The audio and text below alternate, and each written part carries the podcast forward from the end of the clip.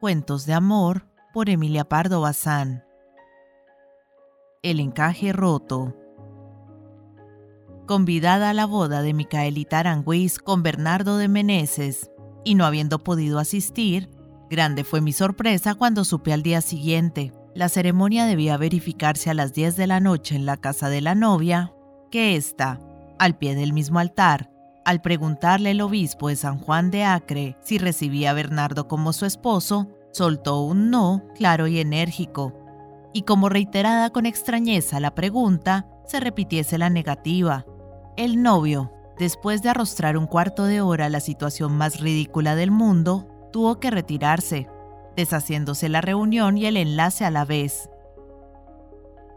No son inauditos casos tales, y solemos leerlos en los periódicos, pero ocurren entre gente de clase humilde, de muy modesto estado, en esferas donde las conveniencias sociales no abrazan la manifestación franca y espontánea del sentimiento y de la voluntad. Lo peculiar de la escena provocada por Micaelita era el medio ambiente en que se desarrolló. Parecíame ver el cuadro, y no podía consolarme de no haberlo contemplado con mis propios ojos. Figurábame el salón atestado, la escogida concurrencia, las señoras vestidas de seda y terciopelo, con collares de pedrería. Al brazo la mantilla blanca para tocársela en el momento de la ceremonia. Los hombres con resplandecientes placas o luciendo veneras de órdenes militares en el delantero del frac. La madre de la novia, ricamente prendida, atareada, solícita, de grupo en grupo, recibiendo felicitaciones. Las hermanitas conmovidas, muy monas, de rosa la mayor, de azul la menor, ostentando los brazaletes de turquesas, regalo del cuñado futuro.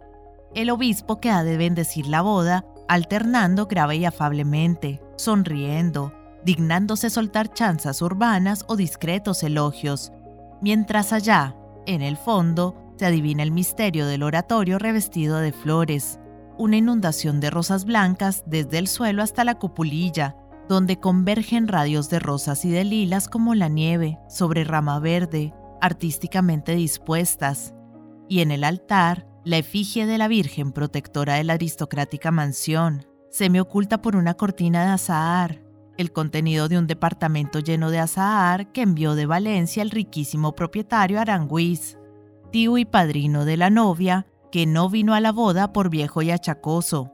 Detalles que corren de boca en boca, calculándose la magnífica herencia que corresponderá a Micaelita, una esperanza más de ventura para el matrimonio, el cual irá a Valencia a pasar su luna de miel.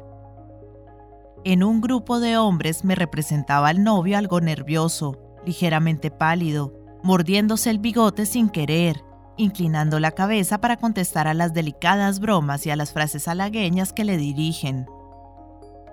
Y por último, veía aparecer en el marco de la puerta que da a las habitaciones interiores una especie de aparición, la novia, cuyas facciones apenas se divisan bajo la nubecilla de tul y que pasa haciendo crujir la seda de su traje, mientras en su pelo brilla, como sembrado de rocío, la roca antigua del aderezo nupcial. Y ya la ceremonia se organiza, la pareja avanza conducida con los padrinos, la cándida figura se arrodilla al lado de la esbelta y airosa del novio. Apiñas en primer término la familia, buscando buen sitio para ver amigos y curiosos. Y entre el silencio y la respetuosa atención de los circunstantes, el obispo formula una interrogación, a la cual responde un no, seco como un disparo, rotundo como una bala. Y, siempre con la imaginación, notaba el movimiento del novio, que se revuelve herido, el ímpetu de la madre, que se lanza para proteger y amparar a su hija. La insistencia del obispo forma parte de su asombro, el estremecimiento del concurso, el ansia de la pregunta transmitida en un segundo. ¿Qué pasa? ¿Qué hay? ¿La novia se ha puesto mala? ¿Qué dice no? Imposible. Pero, ¿es seguro? ¿Qué episodio? Todo esto, dentro de la vida social, constituye un terrible drama, y en el caso de Micaelita, al parque drama fue logogrifo. Nunca llegó a saberse de cierto la causa de la súbita negativa. Micaelita se limitaba a decir que había cambiado de opinión y que era bien libre y dueña de volverse atrás aunque fuese al pie de la ara, mientras él sí no hubiese partido de sus labios. Los íntimos de la casa se devanaban los sesos, emitiendo suposiciones inverosímiles. Lo indudable era que todos vieron, hasta el momento fatal, a los novios satisfechos y amarteladísimos. Y las amiguitas que entraron a admirar a la novia engalanada, minutos antes del escándalo, referían que estaba loca de contento y tan ilusionada y satisfecha que no se cambiaría por nadie. Datos eran estos para oscurecer más el extraño enigma que por largo tiempo dio pábula a la murmuración, irritada con el misterio y dispuesta a explicarlo desfavorablemente. A los tres años, cuando ya casi nadie iba acordándose del sucedido de las bodas de Micaelita, me la encontré en un balneario de moda donde su madre tomaba las aguas.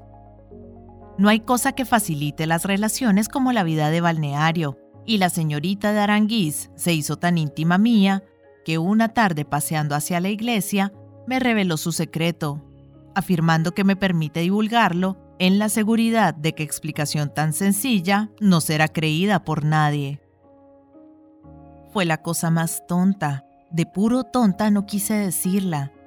La gente siempre atribuye los sucesos a causas profundas y trascendentales, sin reparar en que a veces nuestro destino lo fijan las niñerías, las pequeñeces más pequeñas. Pero son pequeñeces que significan algo, y para ciertas personas significan demasiado. Verá usted lo que pasó, y no concibo que no se enterase nadie, porque el caso ocurrió allí mismo, delante de todos, solo que no se fijaron porque fue realmente un decir Jesús.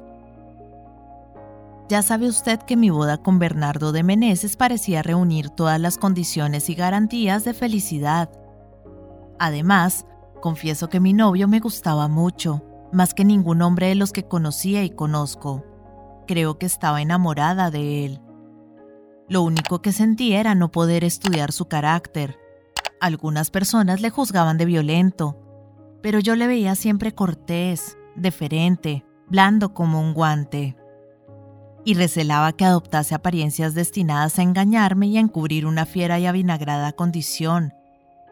Maldecía yo mil veces la sujeción de la mujer soltera, para la cual es imposible seguir los pasos a su novio, ahondar en la realidad y obtener informes leales, sinceros hasta la crudeza, los únicos que me tranquilizarían. Intenté someter a varias pruebas a Bernardo y salió bien de ellas.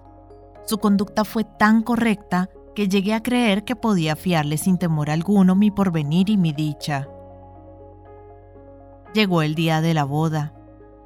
A pesar de la natural emoción, al vestirme el traje blanco reparé una vez más en el soberbio volante de encaje que lo adornaba, y era el regalo de mi novio. Había pertenecido a su familia aquel viejo alecón auténtico de una tercia de ancho, una maravilla, de un dibujo exquisito, perfectamente conservado, digno del escaparate de un museo. Bernardo me lo había regalado encareciendo su valor, lo cual llegó a impacientarme, pues por mucho que el encaje valiese, mi futuro debía suponer que era poco para mí. En aquel momento solemne, al verlo realzado por el denso raso del vestido, me pareció que la delicadísima labor significaba una promesa de ventura y que su tejido, tan frágil y a la vez tan resistente, prendía en sutiles mallas dos corazones. Este sueño me fascinaba cuando eché a andar hacia el salón, en cuya puerta me esperaba mi novio. Al precipitarme para saludarle, llena de alegría por última vez, antes de pertenecerle en alma y cuerpo, el encaje se enganchó en un hierro de la puerta, con tan mala suerte que al querer soltar oí el ruido peculiar del desgarrón y pude ver que un jirón del magnífico adorno colgaba sobre la falda. Solo que también vi otra cosa, la cara de Bernardo, contraída y desfigurada por el enojo más vivo, sus pupilas chispeantes, su boca entreabierta ya para proferir la reconvención y la injuria. No llegó a tanto porque se encontró rodeado de gente, pero en aquel instante fugaz se alzó un telón y detrás apareció desnuda un alma. Debí de inmutarme, Por fortuna, el tul de mi velo me cubría el rostro. En mi interior algo crujía y se despedazaba, y el júbilo con que atravesé el umbral del salón se cambió en horror profundo. Bernardo se me aparecía siempre con aquella expresión de ira, dureza y menosprecio que acababa de sorprender en su rostro. Esta convicción se apoderó de mí, y con ella vino otra, la de que no podía, la de que no quería entregarme a tal hombre, ni entonces ni jamás. Y, sin embargo, fui acercándome al altar, me arrodillé, escuché las exhortaciones del obispo, pero cuando me preguntaron, la verdad me salió a los labios, impetuosa, terrible. Aquel no brotaba sin proponérmelo.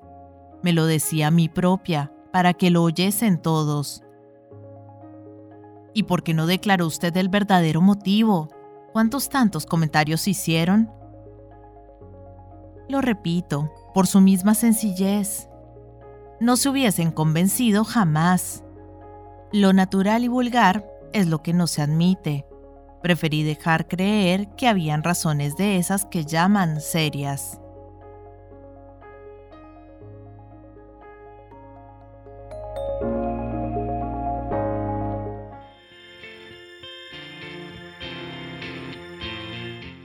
Hola gente, ¿cómo están? Mi nombre es Carolina, yo soy la voz de audiolibros leyendo juntos.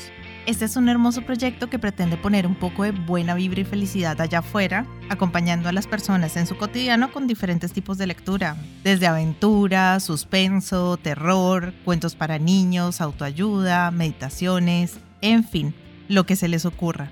Espero que hayan disfrutado del audio, para mí es todo un honor que compartan su precioso tiempo conmigo y ya saben, abajo del audio siempre está la famosa y mágica cajita de descripción donde pueden encontrar cosas tan fascinantes como mis redes sociales. Si quieren comunicarse conmigo, si quieren dejarme un mensaje, si quieren preguntarme algo, sugerirme algo o si no les gustó y simplemente quieren quejarse, siéntanse libres de ir y expresarme todo lo que crean necesario. Pero si realmente les gustó el audio y me quieren apoyar, pueden pasarse por YouTube y seguirme y darle un me gusta a todo lo que disfruten. Ya si les caí súper bien, pueden dar una vueltica por Patreon, donde me pueden ayudar como las personas de apoyo y las personas incondicionales que por el valor de uno o dos cafecitos al mes me están apoyando un montón y me ayudan a seguir adelante. Y si vives en Argentina, te dejo los vínculos de Mercado Pago y de Cafecito. Por ahí también me puedes ayudar, si quieres. Quiero agradecerles el haber llegado hasta este momento del audio y espero que nos veamos pronto para pasar el rato leyendo juntos. Muchas gracias. Chao.